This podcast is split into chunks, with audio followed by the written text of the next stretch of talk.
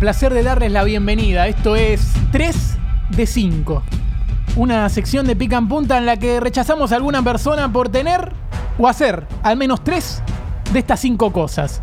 Hoy feriado, en vísperas de la final con Brasil, si tenés, haces o hiciste tres de estas cinco cosas, perdóname, pero no mereces subirte a la escaloneta.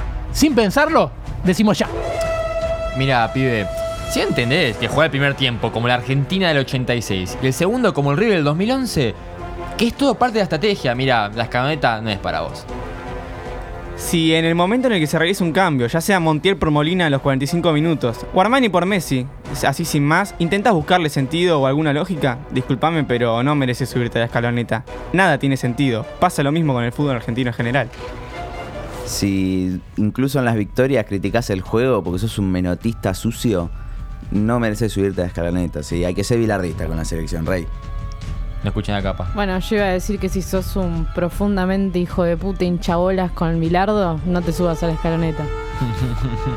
Si tenés o siempre tuviste claro quiénes tenían que jugar y nunca viste a Scaloni como ese amigo o tío buena gente que pegó un puesto importante en un laburo y ahora está observado y criticado muchas veces con envidia o mala leche, perdóname, pero vos tampoco mereces subirte a la escaloneta.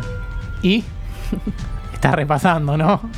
Hay más de uno. Te diste Sí. cuenta que puede que tengas tres de estas cinco cosas. No importa. Igual te vamos a acompañar. Pero porque ninguno de nosotros se quiso subir a la escaloneta. Igual vamos a Argentina mañana.